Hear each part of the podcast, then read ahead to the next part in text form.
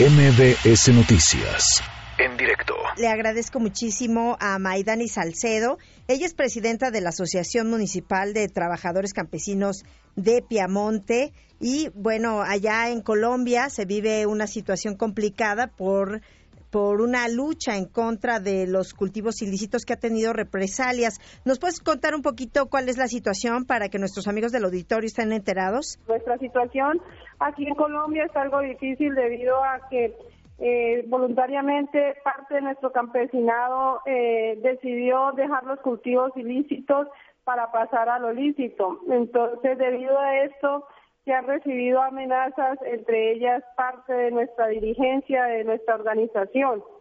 ¿Y estas amenazas de dónde provienen, Maidani? Porque tenemos entendido que no solo son líderes de Colombia, de los que se dedicaban a los cultivos ilícitos, sino también cárteles de México. Bueno, pues eso sí no tengo pleno conocimiento, sino lo que dice el, el, el texto que envían la amenaza al compañero Jesús Amado Grajales, que ahí hacen el pronunciamiento a, a los grupos, pero en realidad en Colombia, eh, que se tenga conocimiento, eh, la FAREP como tal que quedó, ella no se hace llamar disidentes. Y pues otros grupo que aparece ahí dice que son los señores Sinaloa, pero pues el campesinado eh, no, no, no se referencia pues ni se tiene conocimiento porque nadie lo hemos visto ni tampoco se han identificado. Hablamos del texto como tal porque así está firmado, digámoslo así, en, la, en la amenaza, pero que se tenga conocimiento de, de que se conozcan personalmente a ellos, no señora. Oye, Maidani, ¿nos puedes platicar un poquito cuál es la situación? ¿Cuántos campesinos están en esta asociación que tú presides y qué cultivos antes estaban eh, trabajando, los cultivos ilícitos, y ahora en qué están, en qué están trabajando? ¿Cuáles son esta sustitución de programas de cultivo? Eh, ahorita se está adelantando el trabajo agropecuario, lo que tiene que ver con la ganadería se, que tiene que va en conjunto con la conservación del medio ambiente y también se está adelantando lo de eh, plátano, yuca, chontaduro, el maíz, que es lo que se está adelantando de lo que se dejó de lo ilícito y se pasó a lo lícito. Pero pues con grandes dificultades, todo no es una gloria, eh, porque pues ha habido mucha demora de parte del gobierno para la implementación de los de del PENIS y eso es lo que ha llevado a que eh, agudicen las amenazas debido a, que el incumplimiento de ellos ha sido muy lento. Ellos no, no han cumplido, entonces eso nos tiene el campesinado en dificultades, no existe la comercialización.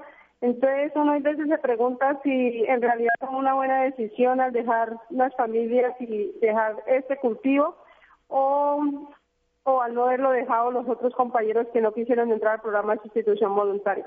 ¿Cuántas personas crees que no hayan que, eh, que hayan quedado fuera de este programa de sustitución?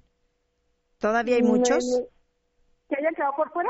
Sí, que hayan quedado por fuera, que no estén en este programa de sustitución a cultivos lícitos.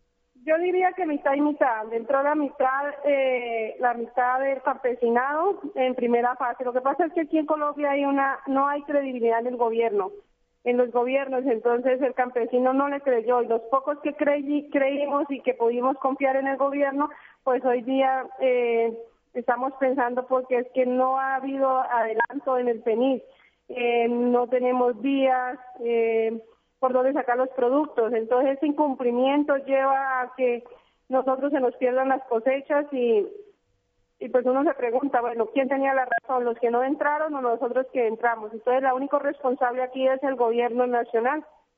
Y también otro, para ilustrar un poquito a nuestros amigos del auditorio, ¿cuánto ganaban? ¿Cómo les iba con los pagos? ¿Les pagaban puntual? Y obviamente, pues la distribución al final, pues ya la tenían comprometida, ¿no? Pero en este caso, que nos cuentes un poquito cómo era el proceso. Eh, bueno, pues, ¿saben? El gobierno nacional va a paso de tortuga, va muy lento. Eh, a esta fecha ya debería haber terminado los pagos eh, de los dos millones de pesos de lo que tiene que ver con el país, la ayuda humanitaria inmediata. Pero hasta ahora en el municipio nosotros va el cuarto pago eh, y así sucesivamente en todo Colombia han habido incumplimientos. Si es con la asistencia técnica que debía de haber entrado con el segundo pago, pues esta es la fecha ni siquiera se ha iniciado. Y de igual manera la ayuda alimentaria de soberanía alimentaria que tenía que verse dado en el tercer pago, o segundo pago tampoco se ha dado. Así que todo está retrasado.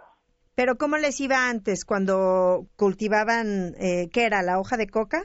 Cuando se cultivaba la hoja de coca, para nadie es un secreto de que cada 45 días o por más tardar cada dos meses, ellos estaban recogiendo sus recursos. Claro, eh, no es que uno viva una vida digna con la hoja de la coca, pero sí cuando sea podía estar más seguro. Ahora para recibir los dos millones de pesos se demoran tres y cuatro hasta cinco meses.